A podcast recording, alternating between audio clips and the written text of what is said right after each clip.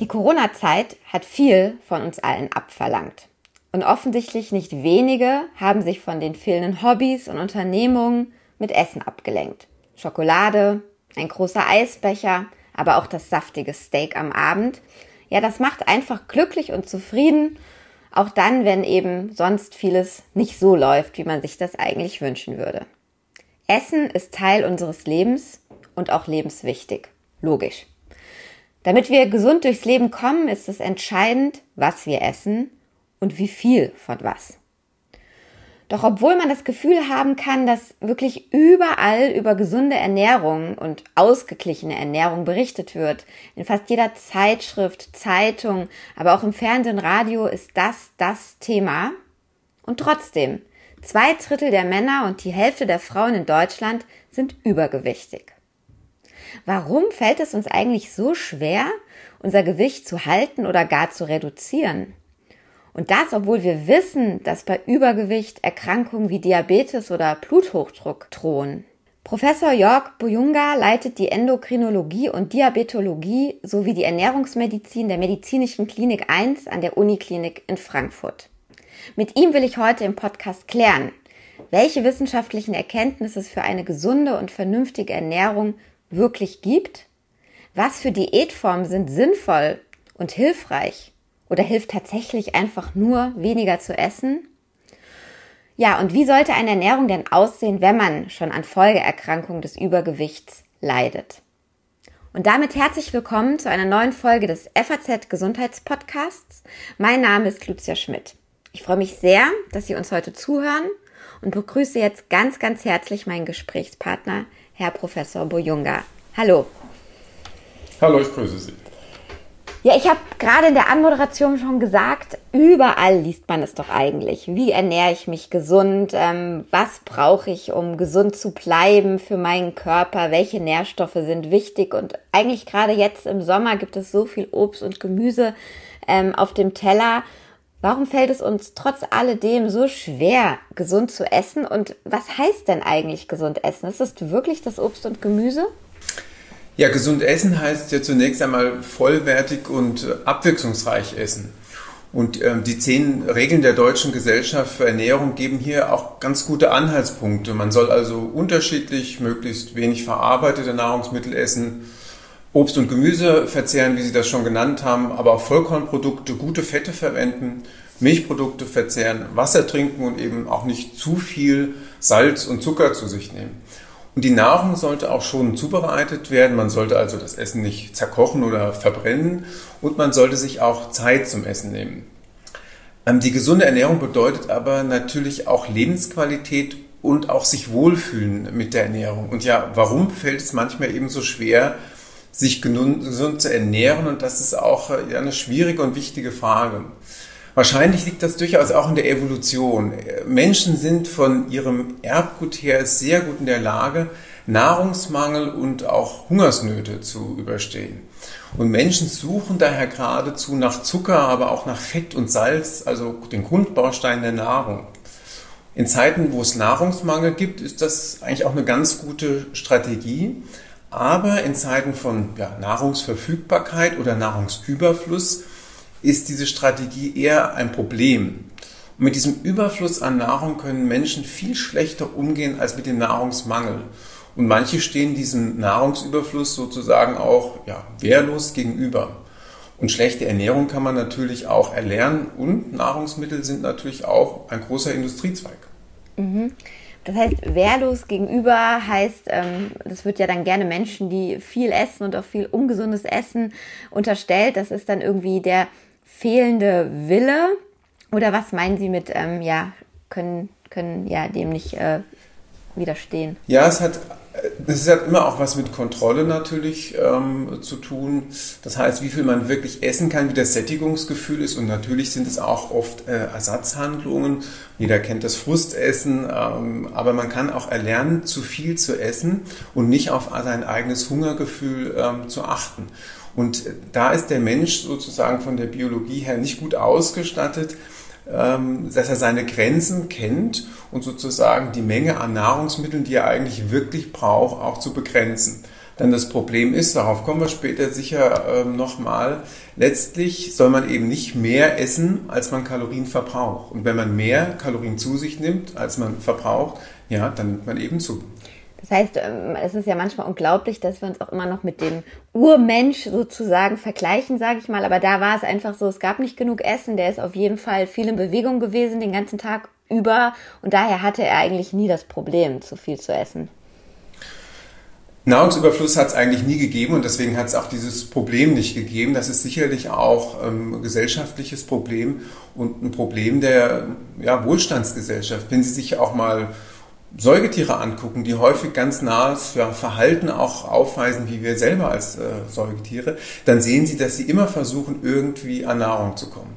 Und wenn Sie das Pferd auf die Weide stellen und nicht äh, bewegen und dann nicht wieder runterholen, wird es auch zu viel Nahrung zu sich nehmen, zu viel fressen und auch Körpergewicht zunehmen. Und gucken sich Hunde an, wenn die die ganze Zeit Nahrung bekommen, werden auch Hunde übergewichtig. Also die Begrenzung ähm, der Nahrungsaufnahme ist bei Säugetieren nicht gut reguliert, weil es eben eigentlich nie in der Evolution zu viel Nahrung, sondern nur zu wenig Nahrung gegeben hat. Das heißt, dass zu viel an Nahrung muss man immer auch bewusst begrenzen und dann auch bewusst essen. Und natürlich hat es auch einen Einfluss, was wir essen. Ähm, es gibt Nahrungsmittel mit hoher Energiedichte, das heißt, äh, da ist ähm, bei geringem Volumen sehr viel Kalorien drin. Das macht nicht besonders satt, aber man nimmt viel Kalorien zu sich, typisches Fett. Und es gibt eben auch Nahrungsmittel mit niedriger Energiedichte, das heißt großes Volumen, aber niedriger Kaloriengehalt. Davon kann man mehr essen, wird schneller satt und nimmt aber weniger Kalorien zu sich. Mhm.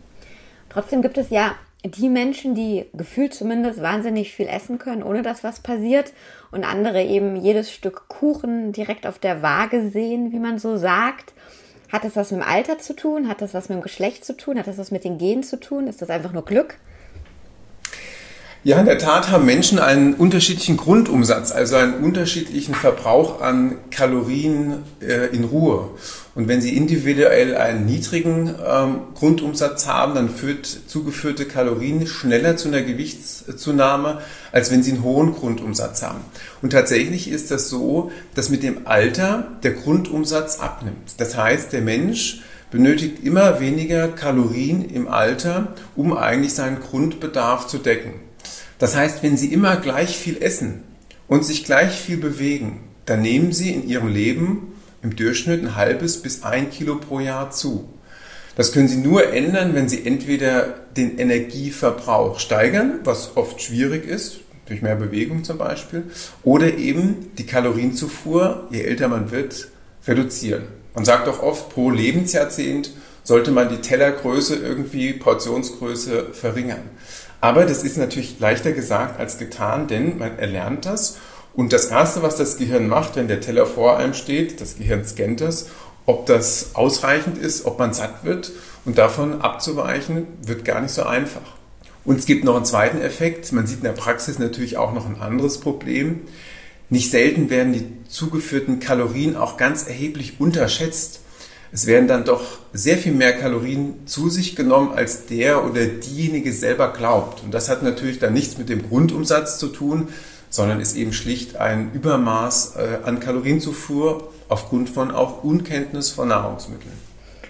Jetzt kommen ja Menschen zu Ihnen, die tatsächlich ein richtiges Problem mit dem Gewicht haben oder im Zuge vom Gewicht andere Erkrankungen mitentwickelt haben. Äh, gehen wir jetzt erstmal von den Menschen aus, die sich so fragen, Mensch, ja, ein bisschen dünner könnte ich sein. Ab wann würden Sie denn sagen, ähm, man muss tatsächlich mal über eine Diät oder über mehr Sport oder eben eine Form des Lebens nachdenken, in der man nicht weiter Gewicht zumindest zulegt? Sind tatsächlich diese ein, zwei, drei Kilo äh, zu viel in Ordnung? Muss man sich am BMI orientieren? Wo, wo ziehen Sie da eine Linie?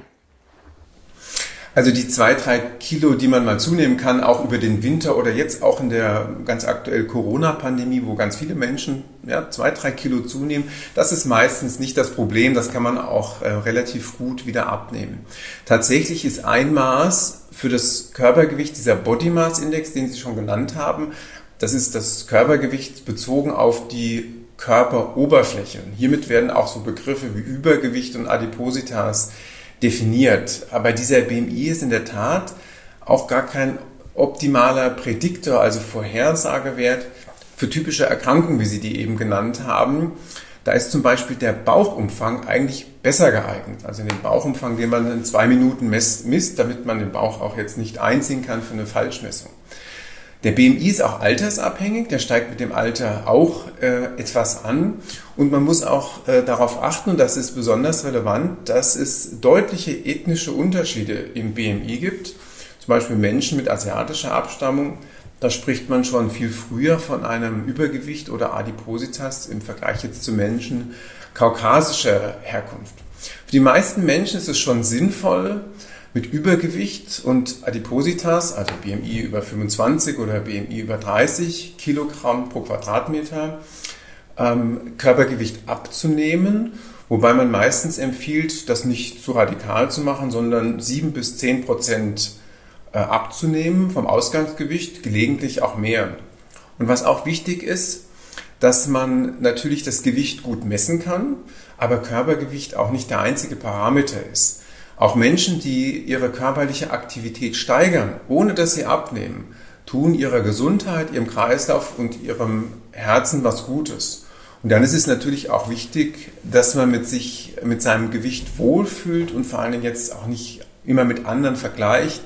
Das kann man zwar einfach messen, aber häufig sind Erwartungen an das Abnehmen auch unrealistisch.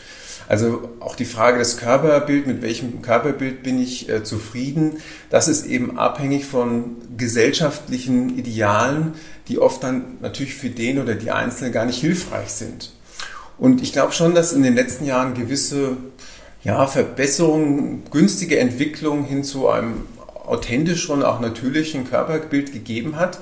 Aber nach wie vor werden auch ja, in Medien, auch in Werbung immer noch unerreichbare und auch zum Teil ja gar nicht sinnvolle ähm, Körperbilder vorgegeben. Und wenn man dem nacheifern will, auch bei Jugendlichen und Kindern, ist das natürlich oft ganz ungünstig.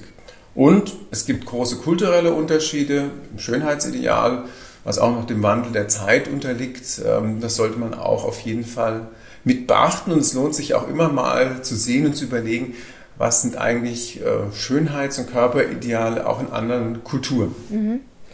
Vielleicht an der Stelle, genau, wir wollen jetzt niemanden dazu treiben, äh, mehr abzunehmen, als es gesund ist, sondern es soll tatsächlich in diesem Podcast jetzt auch von Ihnen und Ihrer Arbeit darum gehen, ähm, Menschen zu helfen, die tatsächlich eben adipös sind, wo das Gewicht ähm, ja gesundheitliche schwerwiegende Folgen haben kann. Das vielleicht ganz kurz an dieser Stelle. Ähm, eine Rückfrage noch zu Ihrer Antwort eben. Jetzt haben Sie den BMI genannt, aber gesagt eigentlich auch äh, der gemessene Bauchumfang wichtig. Was ist denn so ein Bauchumfang, ähm, der wahrscheinlich ist ja bei Männern und Frauen unterschiedlich, wo man auch anfangen sollte äh, nachzudenken?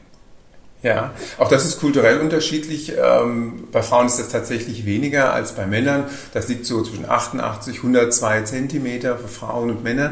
Aber das gilt nicht zum Beispiel für Menschen aus Asien. Da ist er deutlich niedriger.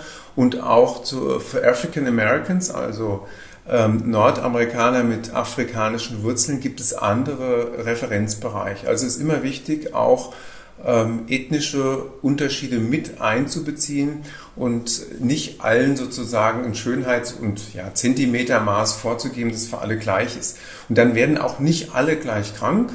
Es gibt auch da genetische Unterschiede. Ähm, das heißt, es macht immer Sinn, zwar Übergewicht, Adipositas als Risiko zu sehen, aber dann eben auch gezielt nach den Erkrankungen zu schauen, die mit diesem Übergewicht und Gewichtsproblematik zusammenhängen. Mhm. Jetzt äh, habe ich ja versprochen, wir gucken mal, was denn dann wirklich hilft, wenn man sich dann entschlossen hat, ähm, etwas am Gewicht zu verändern und zwar möglichst etwas abzunehmen.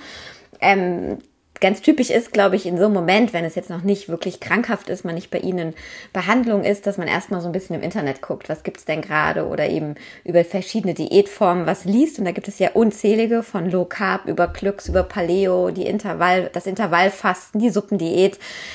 Was ist sinnvoll? Was hilft wirklich? Was würden Sie Leuten empfehlen? Ja, Diäten gibt es ja in der Tat äh, viele und auch, ich glaube, diese Vielzahl zeigt schon, dass es hier nicht nur einen Bedarf gibt, sondern dass es eben auch kein Universalrezept gibt. Und praktisch keine Diät hält auch langfristig das, was sie verspricht, weshalb die ja oft auch, ja, zumindest einmal in der Jahresausgabe von allen möglichen Journalen auch angepriesen wird. Und auch der Begriff Diät ist nicht ganz unproblematisch, weil er ja suggeriert, man müsse sich jetzt nur disziplinieren und eine Maßnahme auch nur vorübergehend machen. Wer aber langfristig Erfolg haben will mit der Ernährung, der muss die Ernährung dauerhaft verändern. Sonst droht dieser bekannte Jojo-Effekt. Man nimmt also ab, da geht übrigens der Grundumsatz auch runter, wenn man das länger macht und dann isst man ganz normal, aber man nimmt auch wieder zu. Und ich hatte es vorhin schon mal gesagt, der ganz entscheidende Faktor beim Abnehmen klingt recht einfach. Äh, die Kalorienaufnahme muss geringer sein als der Kalorienverbrauch. Ja, dann nimmt man ab. Und vorteilhafte Nahrungsmittel haben dabei diese geringe Energiedichte, machen also möglichst satt bei niedrigem Kaloriengehalt. Und natürlich gibt es auch Unterschiede in der Nahrungszusammensetzung, also was man genau isst. Und das hat auch häufigen Einfluss weniger auf das Körpergewicht selber, wenn Sie jetzt zum Beispiel gute Olivenöle zu sich nehmen, relativ kalorienhaltig, aber die haben eben positive Auswirkungen beispielsweise auf Herz- oder Kreislaufsystem. Und es gibt dazu ganz große Analysen, die alle diese sogenannten Diätformen auch nochmal mit ihren einzelnen Aspekten Gewicht, Cholesterin, Blutdruck und so weiter verglichen haben. Und auch hier zeigt sich, dass es diese perfekte Diät für alle gar nicht gibt. Manche Diäten sind natürlich verlockend, weil man besonders schnell an Gewicht verliert. Also man sieht früh Erfolge. Das ist zum Beispiel bei Formula-Diäten, wird ja auch im Fernsehen oft beworben, das sind also so Brei- und Flüssigkost, die man anrühren kann. Oder auch das, was Sie gesagt haben, Low Carb, wo man also sehr wenig Kohlenhydrate zu sich nimmt und relativ schnell abnimmt, was man übrigens später fast immer wieder zu sich nimmt. Und auch diese Glücksdiät ist eine Variante, die spielt ja schon mit dem Wort Glück. Da muss man den sogenannten äh, glykämischen Index kennen. Das ist also ein Maß dafür, wie stark der Blutzucker nach Verzehr von Nahrungsmitteln ansteigt. Ein langfristiger Erfolg ist für diese Diäten alle nicht gezeigt. Und langfristiger Erfolg heißt, dass ich nicht nur abnehme, sondern mein Körpergewicht auch langfristig halten kann. Also über mindestens drei bis vier Jahre. Das ist eigentlich das, die eigentliche Herausforderung. Und diese Paleo-Ernährung hatten Sie auch genannt, die orientiert sich eben naja, an in der Steinzeit äh, vermeintlich äh, verfügbaren Lebensmitteln. Und hier wird auf Lebensmittel wie Getreide, Hülsenfrüchte, Zucker, Milch oder Milch, Milchprodukte, was wir halt häufig eigentlich essen, komplett verzichtet. Und jetzt stellt sich natürlich die Frage, ob das wirklich gesünd, gesünder ist, das sei mal dahingestellt. Also die Lebenserwartung in der Steinzeit betrug ungefähr 30 Jahre. Da kann man ähm, sicher nicht davon reden, dass man damit Langzeit-Spätfolgen schlechter Ernährung verhindern konnte. Dazu haben wir überhaupt gar keine Daten. Und meine Empfehlung ist auch, dass man so eine gewisse Skepsis gegenüber all diesen Ernährungsempfehlungen durchaus äh, beibehält. Es ist auch angebracht. Vieles wissen wir gar nicht aus Interventionsstudien, also Studien, die untersucht haben Nahrung A gegen Nahrung B, sondern aus epidemiologischen Zusammenhängen. Ob das dann wirklich kausal äh, zusammenhängt oder nicht zufällig, das ist eine ganz andere Frage. Und äh, man darf sich zum Beispiel schon fragen, ob das wirklich stimmt, wenn Sie eine einzige Mandarine am Tag essen, dass Sie fünf Jahre länger leben, aber wenn Sie zwei Scheiben Schinkenspeck essen, gleich zehn Jahre kürzer. Das ist wenig plausibel, das ist zwar Epidemiologie, aber ob das kausal ist, das darf man bezweifeln. Und hier mischen sich dann auch Fehlinterpretationen oft mit einem gewissen, ja, ich würde sagen, Übereifer, was so Ernährungsempfehlungen angeht. Mhm. Das heißt zusammengefasst, ähm, wie Sie gesagt haben, man muss weniger essen als vorher, mehr Sport machen, das eben oder sich mehr bewegen und sich möglichst einfach an die ja, an dieser Ernährungspyramide halten, die Empfehlung der Deutschen Gesellschaft für Ernährung, die Sie ganz am Anfang genannt haben, ähm, dann müsste es klappen. Auf jeden Fall. Also wichtig ist, ähm, es ist nicht sinnvoll, eine Ernährungsform zu wählen, mit der man dauerhaft nicht glücklich wird. Und deswegen ist auch eine Ernährungsform, die wir empfehlen, weil das gut machbar ist, die sogenannte mediterrane Ernährung. Wir sagen extra nicht mediterrane Diät, sondern Ernährung. Und was man auch durchaus machen kann, zumindest bei Erwachsenen, ist dieses sogenannte ähm, Intervallfasten. Und bei der mediterranen Ernährung verbindet sich eigentlich auch Lebensqualität mit gutem Essen und positiven Gesundheitseffekten in eigentlich optimaler Weise, wenn Sie daran denken, dass man natürlich hier viel Gemüse und auch gute pflanzliche Öle isst, aber auch Nüsse, Fisch und Geflügel. Und tatsächlich ist es für viele Menschen schon sinnvoll, wenn sie ein Problem haben mit dem Körpergewicht, eine gewisse Zurückhaltung bei Kohlenhydraten äh, sozusagen zu haben. Insbesondere abends, wenn man abends große Mengen Kohlenhydrate isst, ist das eher ungünstig für den Stoffwechsel und man speichert das als Fett. Und was man auch machen kann, was auch eine gewisse Popularität erlangt hat, ist dieses Intervallfasten. Das ist also eine intermittierende Kalorienrestriktion letztendlich. Man verlängert äh, die Phasen ohne Nahrungsaufnahme, ohne in einen wirklichen Hungerstoffwechsel zu bekommen, also ohne den Grundumsatz auch runterzufahren. Die meisten kennen wahrscheinlich 16 plus 8. Das bedeutet, dass man nur 8 Stunden am Tag isst und an 16 Stunden des Tages keine Nahrung und eben keine kalorienhaltigen Getränke zu sich nimmt. Dann sieht man günstige Wirkungen. Insulinspiegel fällt ab, das Fett kann auch abgebaut werden und man kann auch ganz zahlreiche vorteilhafte Stoffwechseleffekte nachweisen.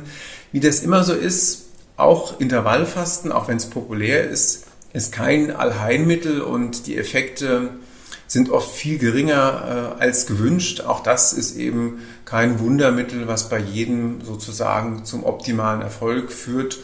Und langfristig sollte man sich vernünftig ernähren und auch nicht wirklich mit Verboten arbeiten. Es ist immer eine Frage von Menge und Häufigkeit. Und wenn man jetzt äh, ja, gerne Gummibärchen, Croissants, was auch immer isst, dann sollte man eben die Menge und die Häufigkeit regulieren und vielleicht auch die Portionsgröße, die so ein bisschen in den letzten Jahren entgleist ist. Und dann hat man auch Möglichkeiten, Dinge, die man ja gerne isst, die vielleicht nicht als gesund gelten, auch gelegentlich zu sich zu nehmen, ja, und Ernährung und Nahrung auch als Lebensqualität und Freude zu empfinden. Jetzt haben Sie ja gesagt, ähm, es ist eben kein Allheilmittel dabei und es gibt diesen berühmten Jojo-Effekt. Ähm, Wann würden Sie dann sagen, ist ein Punkt erreicht, wo man das alleine nicht mehr schafft, wo man tatsächlich Ihre Hilfe oder eben die Hilfe von Ernährungsberatern, Diätassistenten etc. braucht? Und wie kann man sich da die Motivation hochhalten? Was sagen Sie da so Ihren Patienten? Ja, das ist nicht so einfach, das kann man gar nicht so pauschal sagen. Das ist sehr individuell. Ähm, Körpergewicht reduzieren ist natürlich erstmal gut messbar, aber ähm, Körpergewicht dann langfristig halten ist die eigentliche Herausforderung. Und manche wollen das ganz alleine versuchen. Es gibt ja Gesundheits-Apps heute, die kann man sich runterladen, die kontrollieren alles Mögliche, wie viel man sich bewegt, wie viel man schläft und wie viel Kalorien man äh, verbraucht hat. Andere wollen sich in Gruppen austauschen, den andere wiederum ja, als soziale Kontrolle und auch Druck empfinden. Also die Maßnahmen müssen individuell ähm, angepasst werden. Die meisten, die äh, mit Übergewicht Probleme haben, haben das chronisch und auch schon viel versucht. Und deswegen zählen Übergewicht und die Adipositas ganz eindeutig auch zu den schwieriger zu behandelnden Erkrankungen. Bei schwerer und auch chronischer Adipositas, also über mehrere Jahre und vor allen Dingen, wenn Folgeerkrankungen vorliegen, dann liegt auf jeden Fall eine chronische Erkrankung vor, die auch nicht durch Zureden oder mehr Disziplin zu therapieren ist. Und da jetzt von einem Lifestyle-Problem zu reden, was manchmal gelegentlich gemacht wird, das ist sicher falsch. Ähm, in extremen Formen hilft bei schwerer Adipositas häufig nur noch ein chirurgischer Eingriff der die Aufnahme von Nährstoffen vermindert. Und das kennen viele ja auch, dass prominente Menschen sich haben operieren lassen, als letzten Ausweg ähm, eine schwere Übergewicht und Adipositas in den Griff zu kriegen. Jetzt äh, waren wir eben bei dem Thema, äh, zu, ja, es ist, ist Adipositas, ist ähm, Übergewicht ein Problem unserer heutigen Zeit. Ähm, da fällt auch immer wieder das Wort von Kindern, dass es immer mehr übergewichtige Kinder gibt. Ich will ganz kurz das Thema nur anschneiden.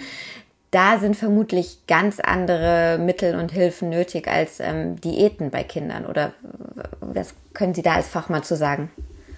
Ja, Übergewicht betrifft leider auch immer mehr Kinder und Jugendliche und Essverhalten wird erlernt. Das ist ganz klar. Also Kinder lernen von vor allen Dingen den Eltern, aber auch anderen, die ungesundes Essverhalten haben. Und tatsächlich ist es natürlich auch eine große Zielgruppe und zahlreiche, ja, scheinbar gesunde Industrieprodukte, die schmecken verlockend, die sind ja auch besonders süß. Der Mensch ist ja süchtig nach süß. Die sind aber äh, vor allen Dingen kalorienhaltig. Und natürlich gibt es auch Essen wie das Fastfood, von dem letztendlich ja jeder weiß, dass das äh, ungesund ist. Äh, wahrscheinlich ist es auch eine Mischung. Die Kenntnis und Wertschätzung von natürlichen und auch gesunden Nahrungsmitteln ist heute oft leider gering. Viele kennen gar nicht mehr natürliche Nahrungsmittel, sondern eben nur verarbeitete Nahrungsmittel und daran wird auch ein Nutri-Score oder was auch immer eine Kennzeichnung dieser Nahrungsmittel von A bis E nicht viel ändern.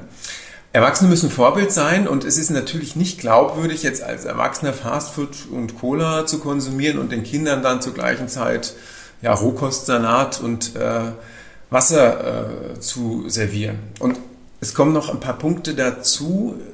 Wenn man bereits im Kinder- und Jugendalter übergewichtig ist, dann ist das prognostisch ungünstig. Man hat dann häufig lebenslang ähm, damit zu kämpfen. Die Betroffenen werden oft stigmatisiert und äh, gehänselt, was auch zu Rückzug und wieder gestörtem Essverhalten führen kann.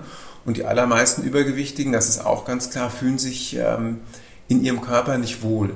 Die Therapie von Kindern ähm, und Jugendlichen ist deutlich herausfordernder, muss individueller gemacht werden, ähm, langfristig auch begleitet werden. Und einige Ernährungsformen, zum Beispiel wie das Intervallfasten, ist für Kinder und Jugendliche nicht äh, zu empfehlen. Die benötigen schon vor allen Dingen im Wachstum auch ähm, kontinuierliche Nahrungszufuhr. Aber ganz klar, Problem des Übergewichts bei Kindern und Jugendlichen, das ist äh, sicher die Herausforderung der nächsten ähm, Jahre und äh, Jahrzehnte. Und vielleicht noch ein Randaspekt des Themas Ernährung. Ähm, jetzt haben Sie ganz oft in unserem Gespräch gesagt, ja, man muss eben auch wissen, was, wie natürliche Lebensmittel aussehen. Man sollte sie eben natürlich auch zu sich nehmen oder eben leicht zubereitet, nicht in Fertigprodukten. Und trotzdem haben Sie mir erzählt, ähm, Sie haben in Ihrer Praxis immer häufiger auch Menschen, ähm, die unter der sogenannten Orthorexie leiden, also die nicht zu viel essen, aber die viel zu viel Gesundes essen oder glauben, sie müssten viel, viel mehr Gesundes essen. Was steckt denn da dahinter und würden Sie sagen, dass das auch wirklich eine Gefahr, ein Krankheitsbild, was vermehrt auf uns zukommt? Auf jeden Fall. Also die Orthorexia nervosa, den Begriff Anorexia nervosa kennen ja wahrscheinlich viele. Bei der Anorexie ist man nichts. Bei der Orthorexie, was relativ neu beschriebenes Krankheitsbild ist, ähm, hat man letztendlich eine übertriebene und zwanghafte Beschäftigung mit einer gesunden Ernährung. Also letztlich ist diese Orthorexie eine Störung, bei der man von einer ja scheinbar perfekten Ernährung besessen und geradezu darauf fixiert ist. Man macht oft zwanghaftes Körpertraining, streng kontrolliertes Essen und ritualisiert auch die Nahrungsaufnahme, was ganz typische Zeichen sind. Und Menschen mit Orthorexie wollen alles richtig machen und bekommen auch bei der Unterbrechung und, und Abweichung von ihrem gewohnten Ablauf Angst. Sie sind also sozusagen besessen davon, bestimmte Lebensmittel auch gar nicht zu sich zu nehmen, beispielsweise äh, im Rahmen einer veganen, laktose- oder glutenfreien Ernährung. Damit wird oft auch schon geworben. Die also Industrie zielt da auch schon drauf ab. Und andere Nahrungsmittel werden dann ganz streng vermieden, wie zum Beispiel raffinierter Zucker, Milch, Weizen oder Cholesterin, was ohne spezielle Erkrankung überhaupt gar nicht äh, sinnvoll ist.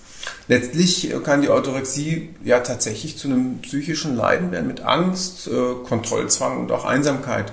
Und mit gesunder Ernährung hat das natürlich überhaupt nichts äh, zu tun. Ja, jetzt haben wir fast eine halbe Stunde über das Thema Ernährung und Diät gesprochen. Es waren wahnsinnig viele Informationen dabei.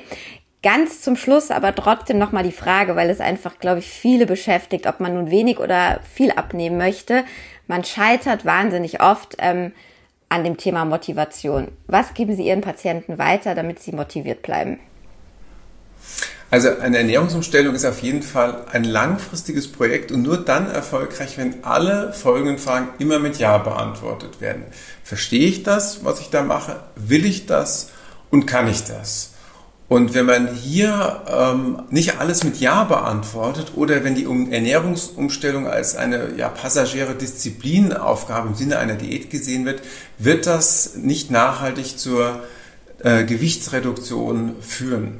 Und wichtig ist auch, nicht primär Ziele zu definieren, also zum Beispiel, ich stelle nun die Küche um und nehme mal fünf Kilo ab, sondern sich den Weg dorthin zu vergegenwärtigen. Also zum Beispiel, wenn ich meine Kalorienmenge um 500 Kilokalorien pro Tag reduziere, die nüchternen Phasen verlängere, weniger Kohlenhydrate esse und meinen Konsum an Gemüse steigere, werde ich mein Körpergewicht auch langfristig reduzieren und halten können. Sonst ist man sehr schnell bei diesen guten Vorsätzen für das neue Jahr, die ja bekanntlich Mitte Januar meist auch schon wieder vergessen sind. Also ein langfristiges Projekt und nur wenn man das wirklich verstanden hat, will und kann und auch maßvoll macht, äh, ist das langfristig von Erfolg gekrönt. Mhm ja, äh, viel zu tun. Also man glaubt es nicht, wir beschäftigen uns so viel damit und trotzdem gibt es tatsächlich ähm, doch noch so viel zu lernen und vielleicht dann auch umzusetzen. Ja, lieber Herr Professor Bojunga, vielen, vielen Dank für dieses Gespräch und ja, all die Tipps und Hilfestellungen. Ähm, ja, liebe Hörerinnen und Hörer, ich hoffe, dass vielleicht zumindest für die, die gerne ein paar Kilos verlieren wollen, ähm, etwas Motivation dabei war ähm, und wichtiges Wissen.